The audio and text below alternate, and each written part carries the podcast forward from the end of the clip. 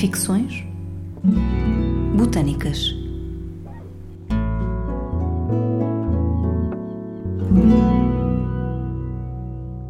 Hoje damos a conhecer uma carta ficcionada a partir de elementos históricos e botânicos encontrados em publicações sobre Domenico Vandelli, ilustre italiano sobre quem já muito se escreveu e investigou.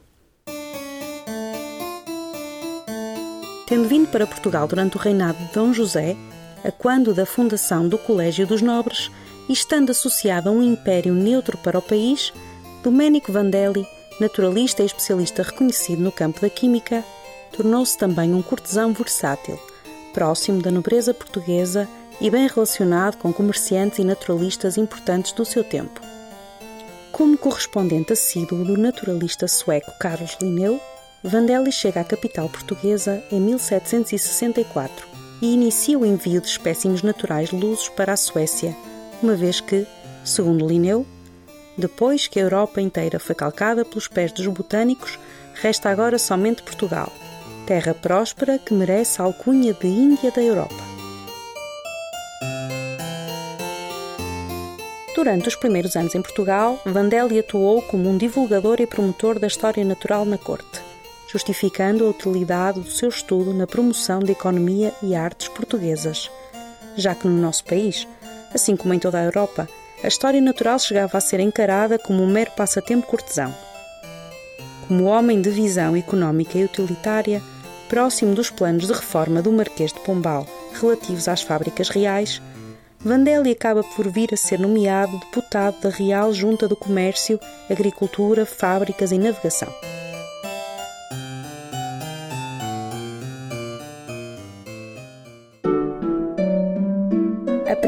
Publicação científica de Vandelli em Portugal foca-se numa listagem botânica. Fascículos plantaram, impressa em 1771, revelando os seus esforços depois de contratado pelo rei para a organização do Real Museu e Jardim Botânico da Ajuda em Lisboa, com cerca de 5 mil espécies diferentes oriundas da Europa e das colónias portuguesas. No ano seguinte é destacado para auxiliar a reforma da Universidade de Coimbra, onde se torna professor catedrático de Química e História Natural e projeta o Jardim Botânico e o Museu de História Natural da Universidade. A par da sua atividade universitária, Vandelli também se dedicou em Coimbra a negócios particulares no fabrico de cerâmica. Promotor das viagens filosóficas da coroa portuguesa, Vandelli foi responsável pela formação de vários alunos que, treinados e capazes de indagar sobre a utilidade e relevância das amostras e produtos a serem recolhidos, os enviavam de vários territórios continentais, insulares e coloniais. Também nesse sentido, Vandelli participou na fundação da Academia Real das Ciências de Lisboa, congênere de outras academias europeias, onde se apresentavam e discutiam ideias científicas e se publicavam os resultados dos trabalhos desenvolvidos pelos seus membros. Eu sou a Cristiana Vieira curadora da coleção de herbário do Museu de História Natural e da Ciência da Universidade do Porto, e com o meu colega geógrafo e botânico Manuel Miranda Fernandes, escrevemos uma carta que aborda dois aspectos menos conhecidos da carreira científica e económica de Vandelli. A carta, que poderia ter sido redigida por Domenico Vandelli ao seu irmão Leopoldo, filantropo de Modena, advogado dos pobres, evoca o momento em que, aos 51 anos, os seus interesses profissionais se expandem em negócios de cerâmica no norte de Portugal, em Val de Amores, Vila Nova de Gaia. Ao mesmo tempo, Vandelli arrisca-se em novos conhecimentos botânicos, num território ainda pouco explorado. É possível que esta viagem, realizada em 1786, tenha servido de base à preparação de uma lista de 50 plantas intitulada Florea Portuensis Specimen, publicada em 1789 em adendo ao seu trabalho Viridarium Grizzly Lusitanicum, acabando por constituir aquela que pode ser considerada a primeira lista taxonómica de plantas do Porto, apesar de precedida pelos registros ocasionais do botânico francês Joseph Piton de Tournefort e do sueco Per Lofling, discípulo de Linneu. Acompanhe-nos neste momento, que existiu pelo menos na nossa imaginação. De Domenico Agostino Vandelli, Jardim Botânico da Universidade de Coimbra, Portugal, para Leopoldo Vandelli, Modena, Itália. Coimbra, 30 de agosto de 1786. Meu estimado irmão, depois de muito arranjar e aformosear as riquezas da pátria lusitana em jardins reais e académicos que apenas alguns visitam, atento agora em fazer o máximo uso e criar a ver com as matérias-primas que surgem espontânea e naturalmente em qualquer beira dos caminhos deste reino. Bem sabes que nos meus primeiros lustros sonhava conhecer as terras brasílicas e descobrir novas matérias e usos úteis para as obras do Criador. Mas, na verdade, percorrendo qualquer país com olhos de ver, aprecia-se como o vulgo, ainda que vivendo pobremente, tem em redor de si as maiores fortunas, que são as produções da natureza, usando-os diversamente, consoante os costumes da terra em que nos encontramos. Na corte portuguesa, poucos são os que julgam a história natural mais do que mera curiosidade e quase todos creem o seu estudo adequado apenas para que as horas sejam inutilmente gastas. Contudo, a natureza mostra-se benigna e arrebatadora para o meu interesse neste país tão pequeno, mas largamente desconhecido.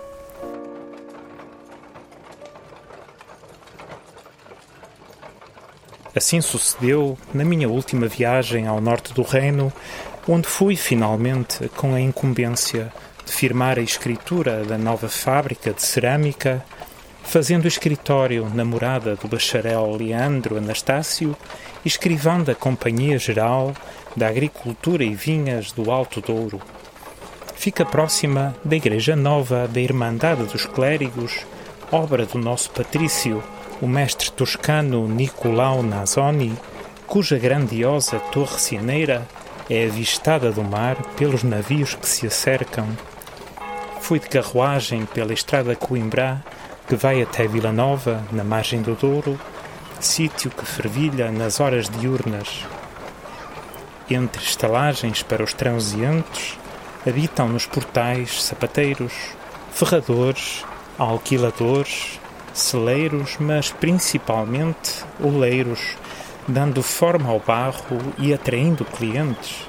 Na ribeira de Vila Nova, auxiliarei a primeira fábrica de louça de pó de pedra deste reino, uma empreitada que possa concorrer com as insidiosas importações e fabricos de louça inglesa.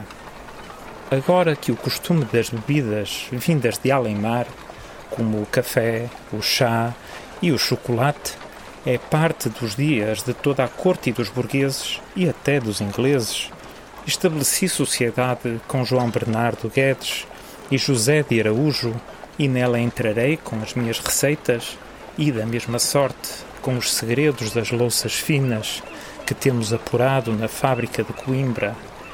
Usaremos novas cores, como o carmesim, o escarlate, o preto, o verde amarelo e douradilho, e finalmente tudo o que tiver descoberto ou puder descobrir. A matéria será de origem mineral e toda do reino. Para breve teremos um alvará régio que permitirá extrair nos lugares da beira e do Douro e Minho os materiais necessários para a elaboração da fábrica, com a obrigação de formar aprendizes nacionais nos segredos da elaboração e com isenção nos portos do Brasil. Os motivos florais não faltarão nas louças, tal é a influência das plantas em tudo quanto vou alcançando neste país.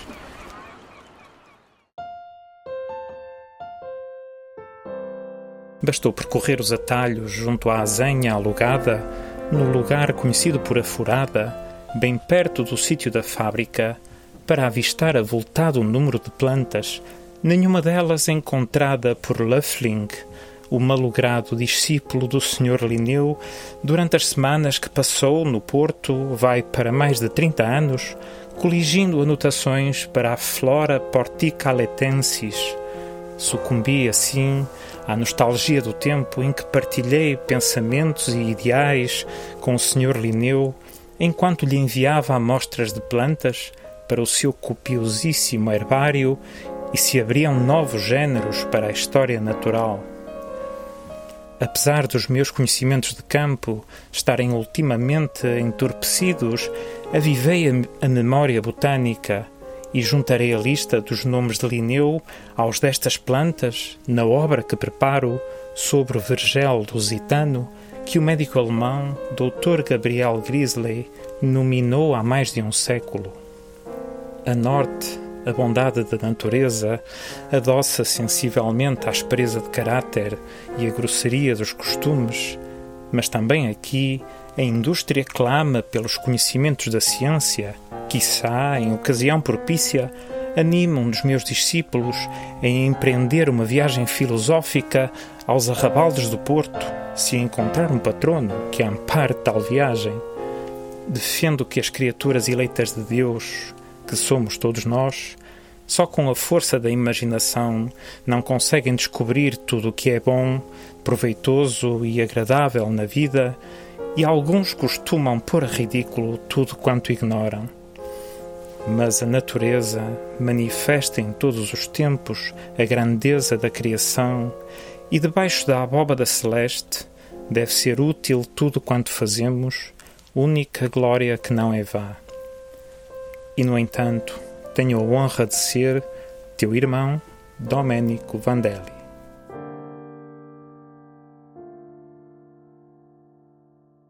Postscriptum. Abandono definitivamente a ideia de regressar à pátria onde nasci e onde vive a nossa família. Considero-me paduano de nascimento, mas agora lusitano por adoção. A nascença do meu primogênito e os negócios de que me encarrego enraizam-me nesta terra de achamentos, como se fora uma dessas plantas que trouxe novamente à luz da ciência. Minha mulher, Feliciana Isabel, deseja visitar os seus parentes em França, mas penso que não será por hora o melhor momento. As novas que nos chegam falam da convulsão nas casas reais e do povo faminto. Que podes dizer-me disto, meu irmão? Tu que defendes a liberdade e a igualdade para os sem posses há tantos anos, como crês que se virão a resolver estas questões? Que novo e irrevogável terremoto se avizinhará